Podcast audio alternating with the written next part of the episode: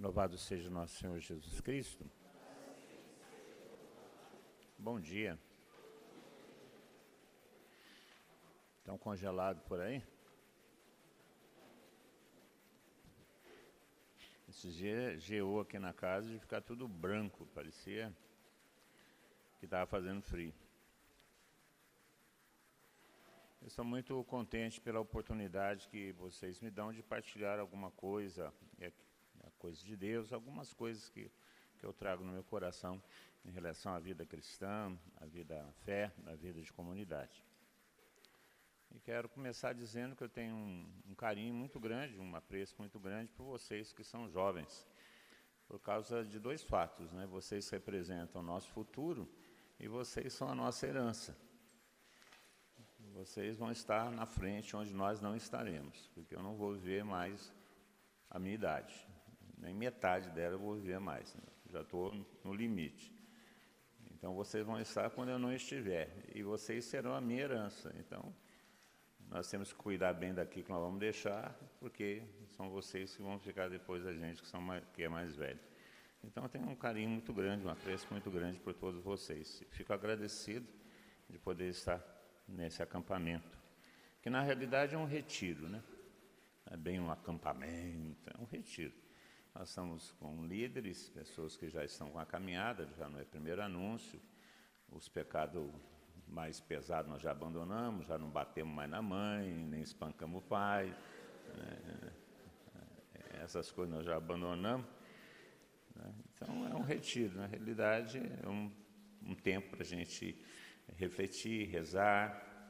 Nós vamos usar nesse retiro a metodologia ou o sistema dos exercícios espirituais. Né? A partir de um texto, um texto da Sagrada Escritura, confrontar a nossa vida, deixar que o texto interpele a nossa vida, a nossa fé, como pessoa, como indivíduo, que está inserido numa realidade comunitária, que está inserido numa realidade social. Né? E, e confrontar a nossa vida com a palavra é o que faz a gente crescer nós nos relacionamos com as coisas, com os outros, a partir dessa palavra que nos confronta. Esse processo de confrontação, de escuta, é um desafio para nós, principalmente no, no retiro, dado o número de pessoas. Normalmente, essa, essa maneira de fazer ela fica melhor quando o grupo é menor. Né?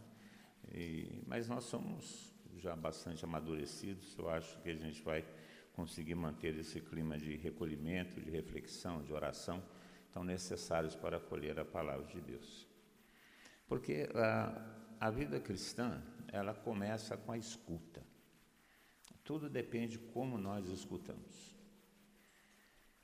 Por isso, ouvir na Sagrada Escritura tem um complemento, né? ouvir com ouvidos de discípulos. Né? Ouvir com atenção, ouvir com coração, porque tudo começa daí. Como nós acolhemos a palavra de Deus. Com que coração nós acolhemos a palavra de Deus.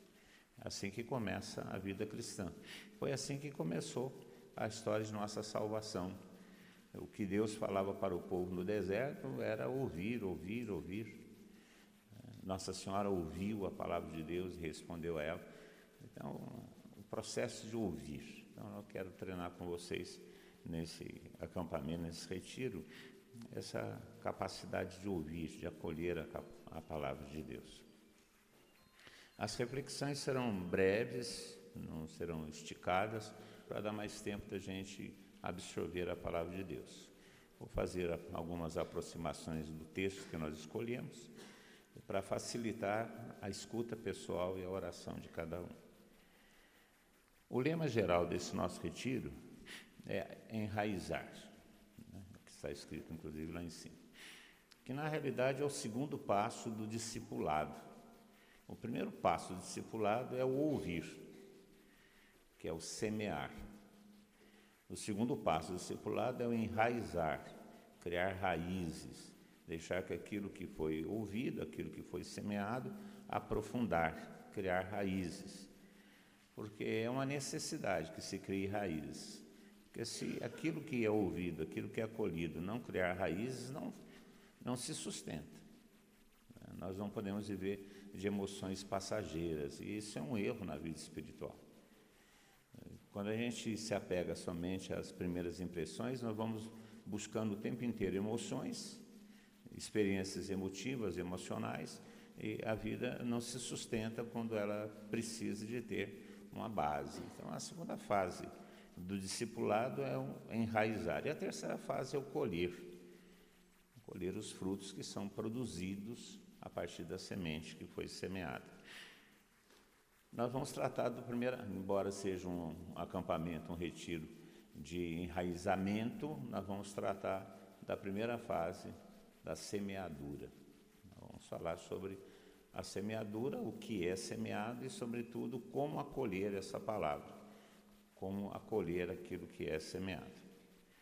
Nós sabemos por experiência que se a, a nossa aquilo que foi semado não aprofundar em nossa vida, não criar convicções, a experiência de fé, não criar convicções, nós não sucumbiremos, nós sucumbiremos às tentações e às dificuldades do dia a dia.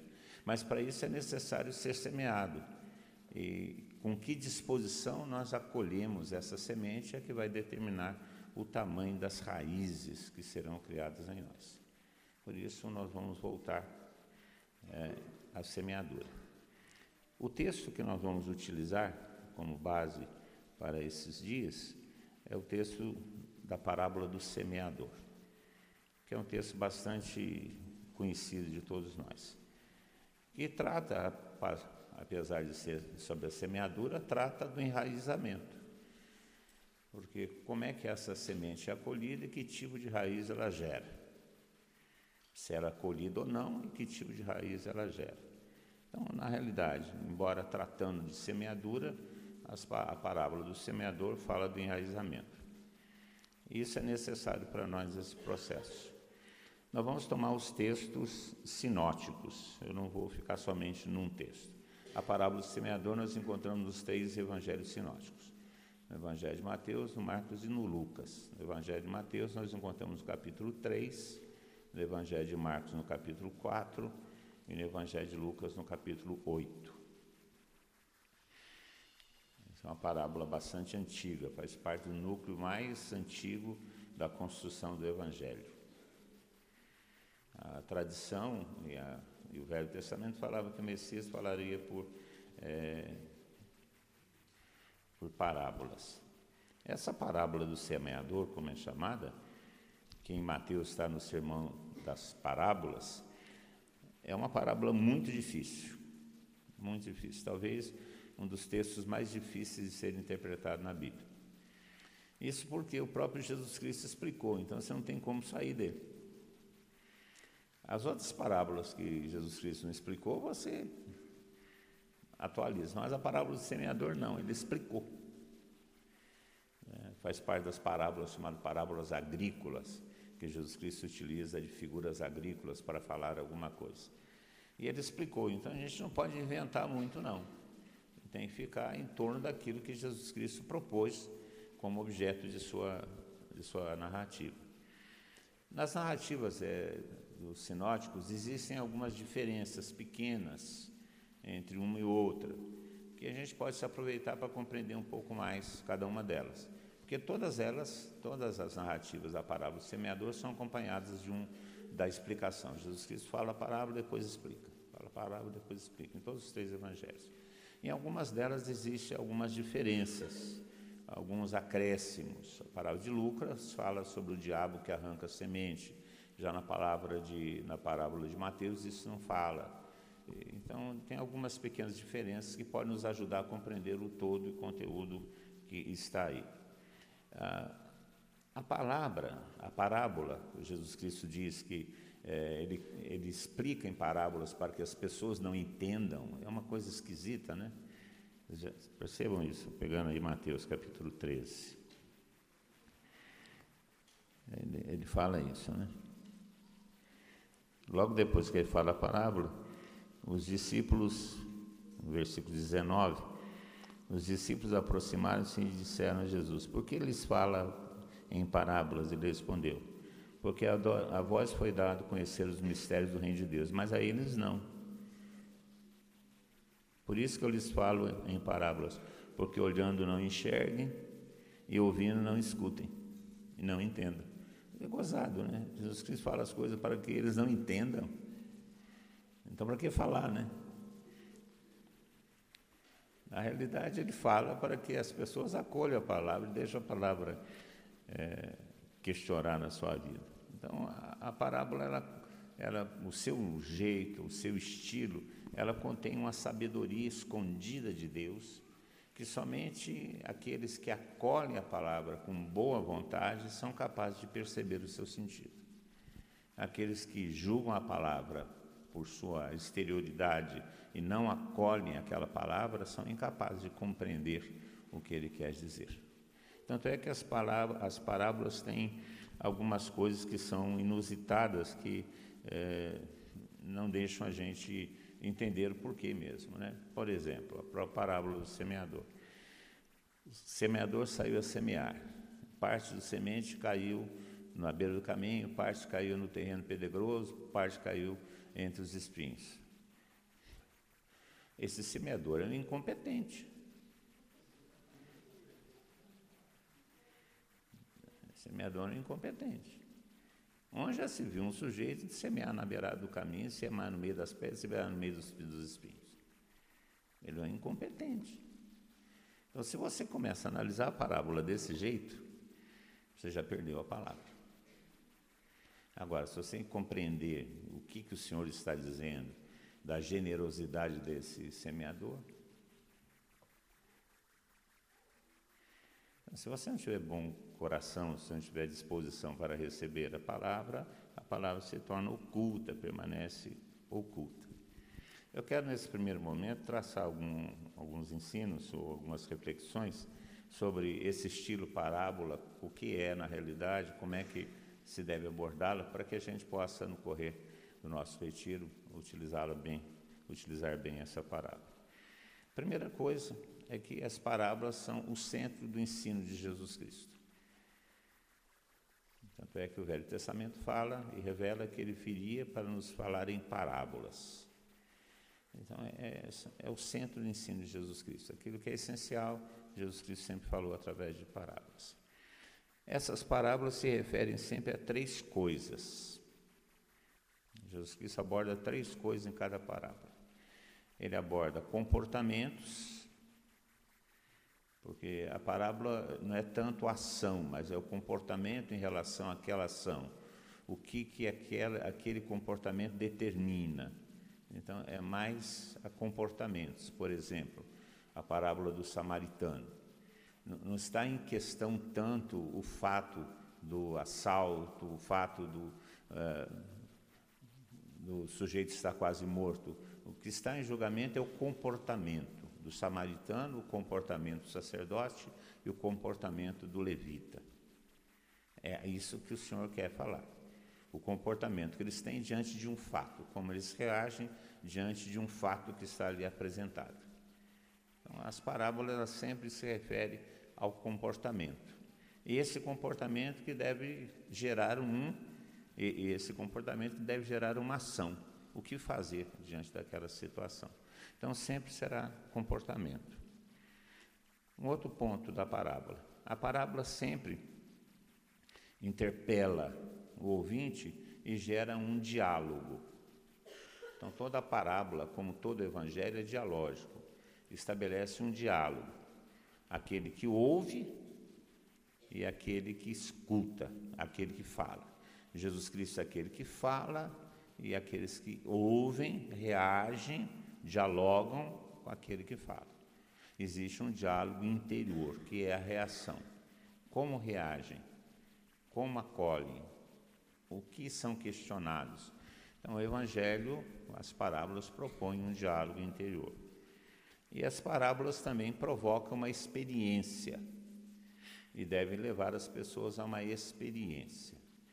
Uma experiência de primeiro de conhecimento de si, uma experiência do conhecimento de Deus, uma experiência do desejo de Deus. Sempre a parábola tem essa chave. Né? Comportamentos, atitudes, experiência, diálogo, sempre essas três, esses três elementos. Isso facilita a, a nossa compreensão a respeito do que Jesus Cristo quer dizer em suas parábolas. Então, tomando a parábola do semeador, vamos fazer essa abordagem nesse primeiro momento. Vou pegar a parábola a partir da tradução de Mateus, que é a mais conhecida. Então, eles falou muitas coisas em parábolas, dizendo, versículo 3: O semeador saiu a semear. Enquanto semeava, algumas sementes caíram à beira do caminho, e os pássaros vieram e as comeram. Outras caíram em terreno cheio de pedras, onde não havia muita terra. Logo brotaram, porque a terra não era profunda. Mas quando o sol saiu, ficaram queimadas e, como não tinham raiz, secaram. Outras caíram no meio dos espinhos, que cresceram, sufocando as sementes. Outras caíram em terra boa e produziram frutos, uma cem, outra sessenta, outra trinta. Quem tem ouvidos, ouça. Aqui existe um apelo. Quem tem ouvidos, ouça. Fala aí para o seu irmão, quem tem ouvidos, ouça.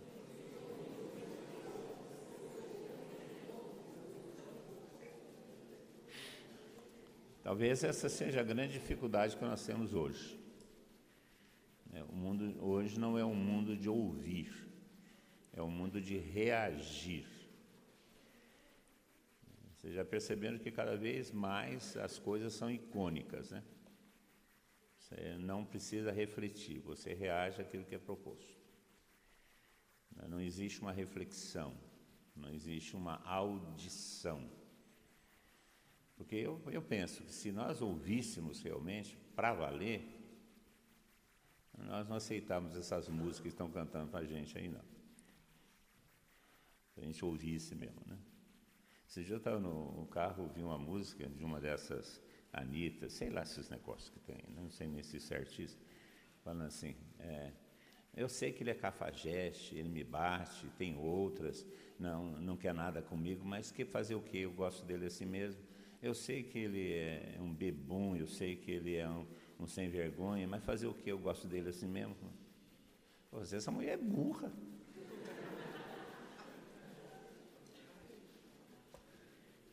Burra. Então, não ouve, né? Não ouve. A questão é ouvir, né? Muito barulho, muito pancadão, nossa senhora. Nossa senhora. É terrível, né? Terrível. Então, o Senhor está falando lá, quem tem ouvidos que ouça. Ouvir significa se apropriar-se, permitir que a palavra penetre, questione, dialogue. E, o que ele está apelando para aqueles que ouvem essa parábola é exatamente isso, né? parar para ouvir. Aqui é a questão, primeiro ponto, a questão dos comportamentos. Nós, nós encontramos essa parábola dois personagens. Nós ouvimos, nós temos o semeador e aquele que acolhe a palavra, que aqui é simbolizado pela terra. Nós temos o semeador e temos a terra. Nós temos aquele que semeia a palavra e aquele que acolhe a palavra. Então, aqui são os comportamentos de cada um. O semeador é identificado. É o pai, que semeia a sua palavra, que é o Verbo, ou Jesus Cristo, que semeia seu Evangelho. Os dois são semeadores generosos, tanto um como o outro, porque eles semeiam sem se preocupar em escolher o terreno. Sem se preocupar em escolher o terreno. Eu estava lendo sobre as parábolas, esses teólogos, essas coisas. Eles falavam, não, é que ah, o procedimento agrícola dos judeus é um pouco diferente do procedimento agrícola atual. Atualmente você ara o campo, tira as pedras, arruma as coisas e depois você vem semeando para que a semente não se perca e tenha a maior produtividade possível. Mas diz que lá na antiguidade, nos tempos de Jesus Cristo, onde, quando ainda não existia o arado, o arado é uma, uma criação um pouco, o arado que nós conhecemos hoje, o arado de roda, o gradil, etc. O arado era simplesmente o arado de suco.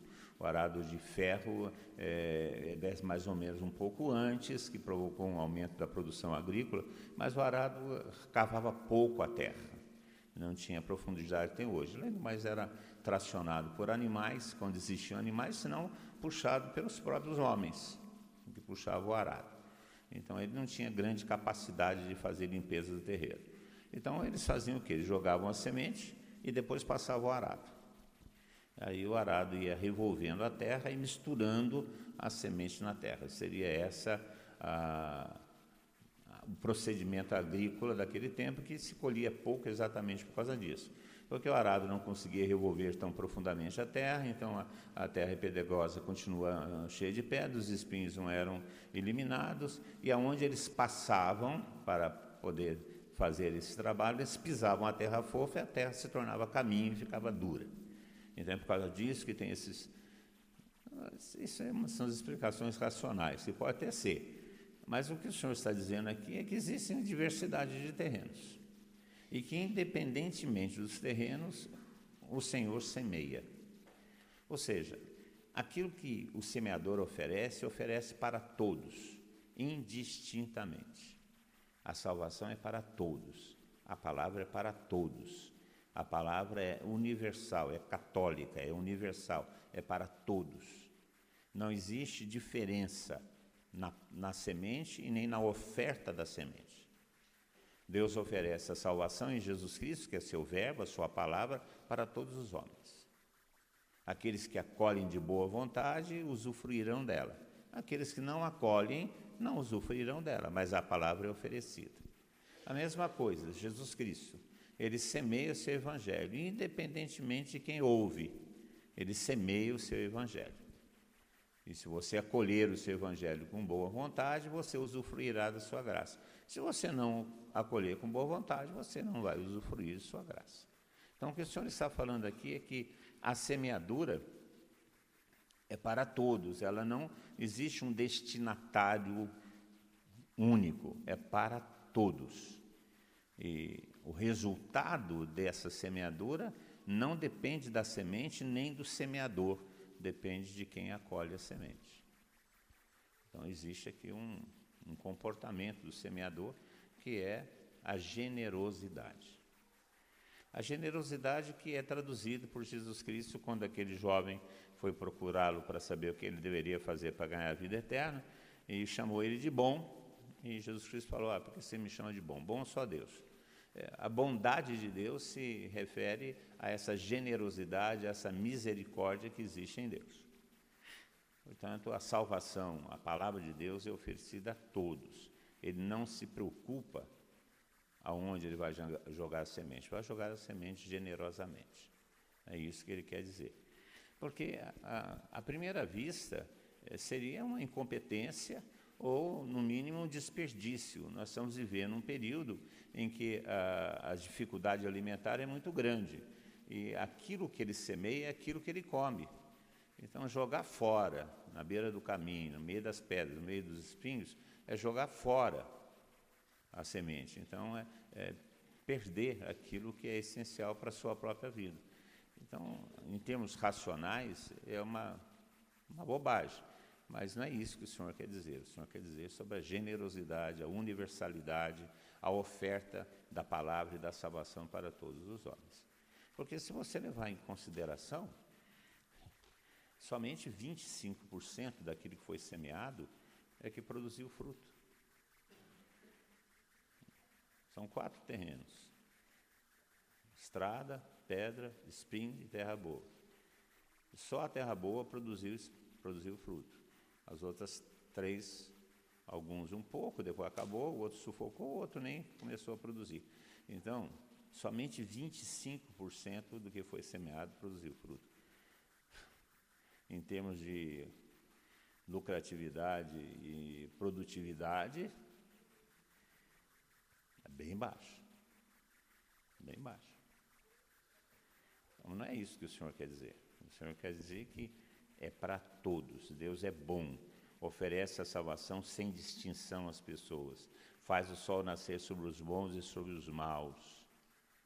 O seu comportamento como semeador é uma exortação para os semeadores que virão depois, para nós que somos seus discípulos.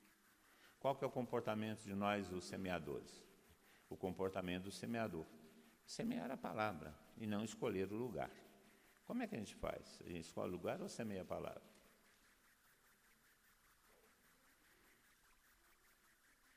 Na maioria das vezes nós escolhemos lugar. É fácil semear a palavra na sala de aula? Não.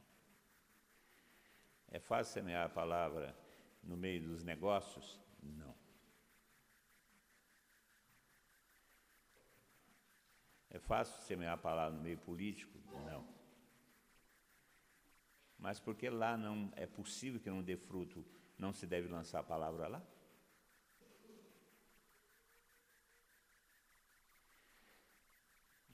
Não é o, o terreno que determina.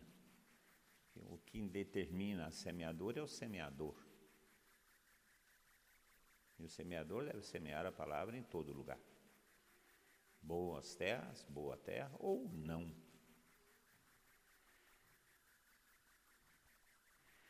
E o Senhor então nos chama a isso. É uma exortação a essa generosidade daquilo que nós possuímos, dar independentemente da resposta que vamos obter, de como será acolhido. Porque essa não é a questão, a questão é a semeadura. Ainda nessa parte do comportamento, se refere aos ouvintes, à terra. Aqui nós vemos diversos comportamentos, pelo menos quatro comportamentos. Três comportamentos adversos à palavra, o caminho, a pedra e o espinho, e um, e um, um terreno, uma atitude favorável à palavra, a terra boa. Então, aparecem os comportamentos. Esses comportamentos, eu não vou tratá-los aqui, porque é, nós vamos trabalhar com ele durante o retiro. O retiro, na realidade, vai ser uma reflexão sobre esses tipos de terrenos e nos colocar nessa posição, como nós somos ou como os acolhemos.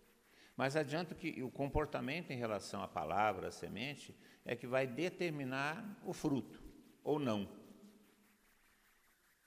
Portanto, é o comportamento de quem acolhe que determina a, a eficácia da palavra em relação a nós, em relação àquele que acolhe. Não há diferença na palavra, que é a mesma para todos. Agora, a frutificação da palavra depende de quem a recebe. Por isso que a palavra se torna juízo. Se torna juízo. Porque nós não vamos poder chegar um dia diante do juízo final, e todos nós passaremos por ele, e, e falar para o Senhor assim: ah, mas eu não sabia, mas eu não. não a palavra foi dada. Portanto, no momento em que ela é dada, ela também estabelece o juízo sobre quem a recebe. Essa desculpa nós não temos, a palavra nos foi dada, Jesus Cristo veio, o Pai nos deu o Verbo e ele pregou o seu Evangelho. Nós não temos mais é, falar que não sabemos. Né? Então, determina o nosso juízo. Então, o comportamento diante da palavra é que faz a diferença, porque a palavra é a mesma. O segundo ponto da, da parábola, que é o diálogo, a palavra de Deus exige uma resposta. Ela, ela, hoje nós estávamos rezando, ela não volta ao Pai sem cumprir a sua missão. Foi a palavra que nós rezamos hoje de manhã. A palavra é dada, liberada e não volta ao Pai sem cumprir a sua missão. E qual que é a missão da palavra? Ele fala assim, ah, vem, vem e nos salva. Bom, a palavra nos foi dada para salvação. Mas todos os homens, desculpem, mas essa é uma verdade. Mas todos os homens se salvarão? Não.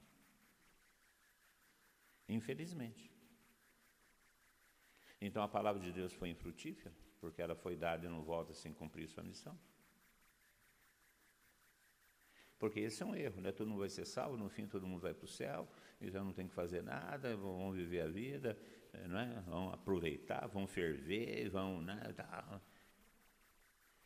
porque no fim das contas tudo se resolve, porque Deus nos ama, Deus é misericordioso, eh, não vai nos condenar, porque Deus é bom, então você pode fazer o que quer, que no fim. É, é assim não. não é. Então, se a palavra vem, e nem todos para, qual ela, para os quais ela vem não se salvam, então ela não cumpriu sua missão. Qual é a missão da palavra que ela não volta sem cumprir? Nos questionar. Exige de nós uma resposta. A palavra não deixa de nos questionar. Essa é a sua missão. Porque o evangelho ele é dialógico. A palavra é lançada, é proposta. E a terra, que são os homens, respondem a essa palavra. Estabelece com essa palavra uma relação de acolhimento ou não, ou de acolhimento parcial, ou de acolhimento interesseiro. Estabelece com a palavra um diálogo. E é esse diálogo vai determinar o seu resultado. Portanto, a, a missão da palavra é nos confrontar. Esse confronto se faz através de um diálogo.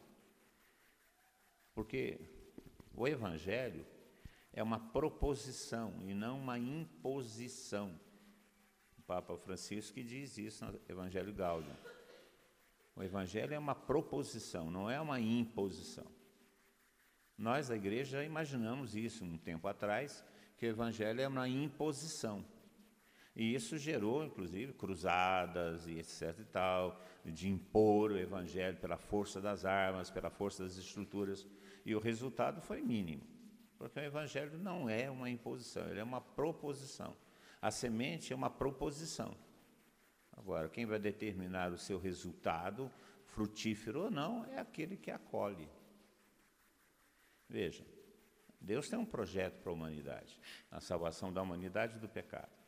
E para que isso acontecesse, era necessário que o Verbo se encarnasse. Esse é o projeto de Deus. E para isso ele precisava da cooperação humana. Então ele vai até uma pessoa, uma criatura, Nossa Senhora, e fala para ela: Eu tenho um projeto para você, para a humanidade. E esse projeto passa por você.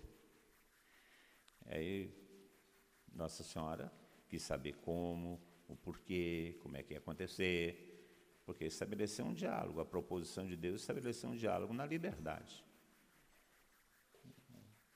Deus não mandou o anjo, a Nossa Senhora, falou assim: você vai ser mãe do meu filho, e ponto final, sem conversa. Você quer? Como é que vai ser? Vai ser assim, você topa? Existe uma proposição, existe. E, e é importante que a gente entenda isso, porque é, o Evangelho supõe a nossa liberdade. E aqui está uma coisa que muitas vezes as pessoas entendem errado. Porque acham que liberdade é fazer o que quer, acham que liberdade não é ter responsabilidade, ou acham que Deus determina todas as coisas, inclusive o mal. Por isso tem essas desculpas que tem por aí. Ah, se Deus é bom, porque os judeus morreram na Segunda Guerra Mundial, nos campos de concentração, mais de um milhão, mais de oito milhões. Ah, então é? Se Deus é bom, por que existe é, violência no mundo? Se Deus é bom, por que, que existe pobre morrendo de frio na rua? Porque se Deus é bom, por que, que existe. Gente, isso não é um problema de Deus. Deus propõe o seu evangelho. O homem não responde de maneira correta. Porque é uma proposição. E isso foge de Deus, por causa da nossa liberdade, aquilo chamado livre-arbítrio. Se nós entendemos a nossa vida como uma vida pré-determinada, uma vida onde a vontade de Deus se realiza em nossa vida, independente de nossa liberdade, nós estamos, em, nós estamos tendo um diálogo é, não com Deus verdadeiro. Apesar da possibilidade do pecado, Deus não nos tira a liberdade. E, e eu, eu, sinceramente, se eu pudesse devolver para Deus uma coisa, eu devolvia a minha liberdade. Isso de vez em quando eu falo para ele, ó oh, Senhor, toma minha liberdade leve. Assim, nunca quis. Nunca quis. Ele sempre fala, ó, faça o que eu estou propondo livremente. Porque aí tem valor. Porque se não houver liberdade, não existe o amor. Porque o amor é uma decisão. O amor não é um sentimento. O amor é uma decisão. Nós somos livres para responder a Deus que nos interpela em Sua palavra. E, e, e aqui está a raiz do nosso, do nosso amor em relação a Deus. Por isso que a palavra propõe, estabelece um diálogo, não, está, não nos impõe aquilo que ela determina, aquilo que ela revela. Ela propõe e estabelece um diálogo. Então, se você encara o Evangelho como uma obrigação e não como uma proposição, você vai ter dificuldades na perseverança. Porque quando, toda vez que eu tenho algum, alguma discussão, assim, um, discussão não, uma conversa mais acalorada com a Tânia, que faz parte do relacionamento, e se a coisa fica muito acalorada, é, é, eu falo assim para ela, ou ela fala para mim também, né? Você está aqui por obrigação ou porque você escolheu? Mas porque eu escolhi. Então, né, fecha o pacote e leva para casa.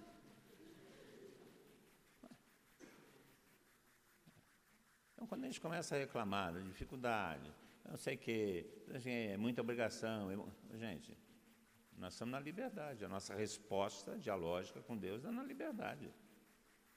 Porque se não for assim, não existe felicidade, não existe realização, não existe fé, não existe santidade, não existe nada.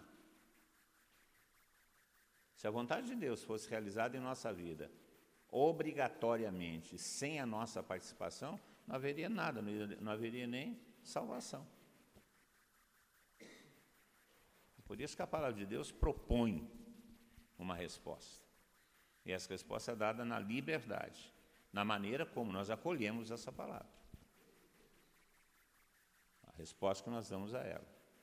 O verbo interpela e o homem responde conforme o seu coração. E é sobre isso que o Senhor está falando aqui. A semente é lançada indistintamente, é a mesma semente. O Senhor não pega no seu embornal escolhe, não, essa aqui eu vou jogar na terra porque é mais feinha. Essa aqui eu vou jogar lá no meio dos espinhos, que ela vai produzir pouco mesmo, só por pouco tempo, vou jogar lá que não perdo. Essa aqui eu vou colocar ali no meio das pedras, que ela vai rápido, mas é muito pequenininha, não vou perder muito. Agora essa aqui está boa, vou jogar na terra boa. Não faz isso.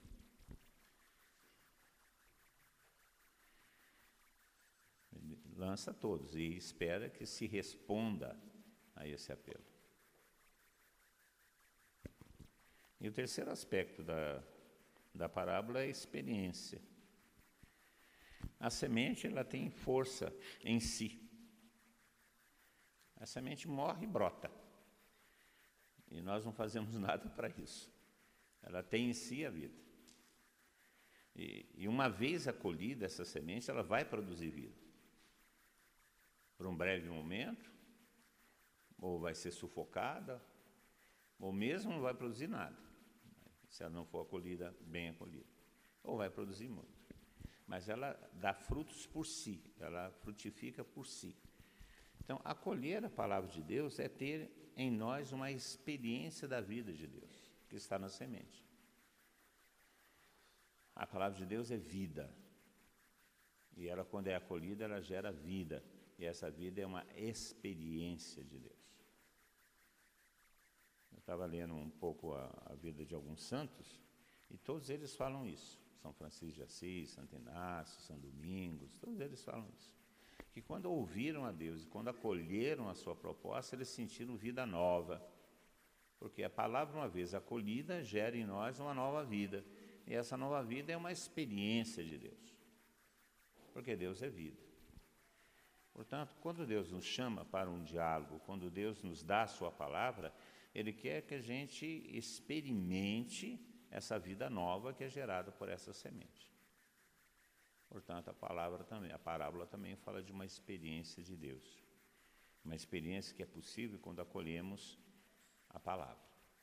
E veja que a palavra, ela, uma vez acolhida, ela vai produzir por si, porque o semeador semeia a palavra e vai dormir, né? E deixa que a palavra produza seu efeito.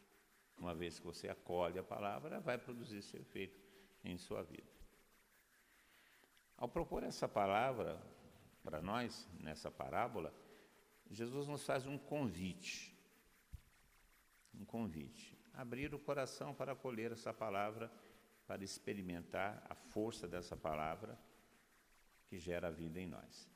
E aí, além disso, nessa parábola o Senhor adverte os ouvintes referente ao como acolher essa palavra.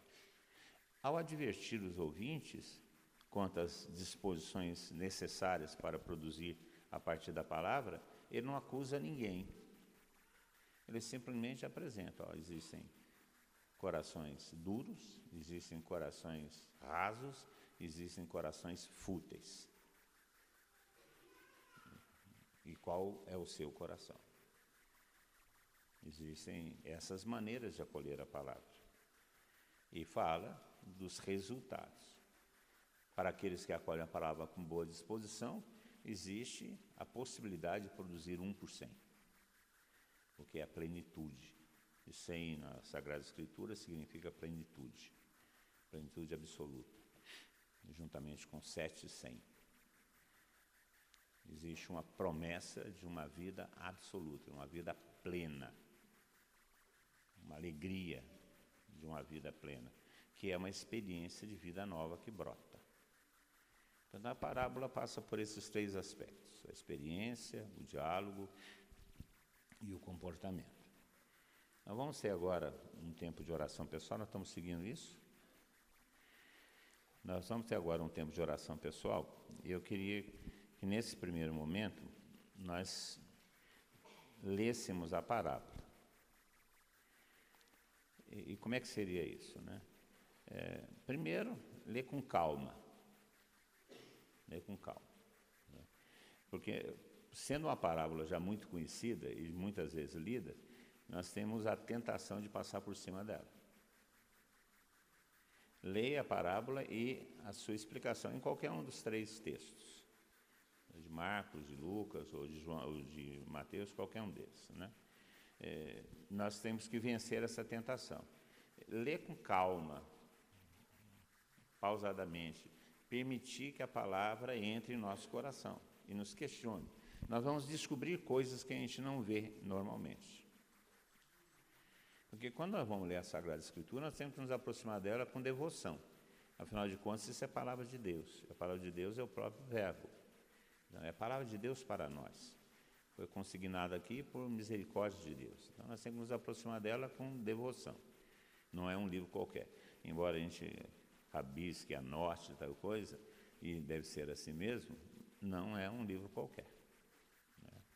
Então se aproxime dela com calma, saboreie a leitura é, não deixe a tentação de passar por cima de qualquer jeito.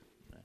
É uma leitura com o coração e não com a inteligência, no sentido de fazer uma exegese do texto. Ah, o que, que essa palavra diz? Aqui está dizendo algumas, depois outra, quer dizer uma só, várias, como é que é? Não é, não é esse o objetivo. Procure fazer como Santo Inácio ensinava veja o ambiente, como é que é. Imagine você estar no campo, imagine o semeador, imagine, crie essa, esse ambiente, crie esse, faça uma produção de filme, imagine, e depois leia, para você penetrar no espírito, no sentido da palavra. Né? E aí você reza sobre ela. Reza sobre ela, deixe que ela te interpele, deixe que ela fale com você. Isso para a gente começar o, o retiro é muito importante.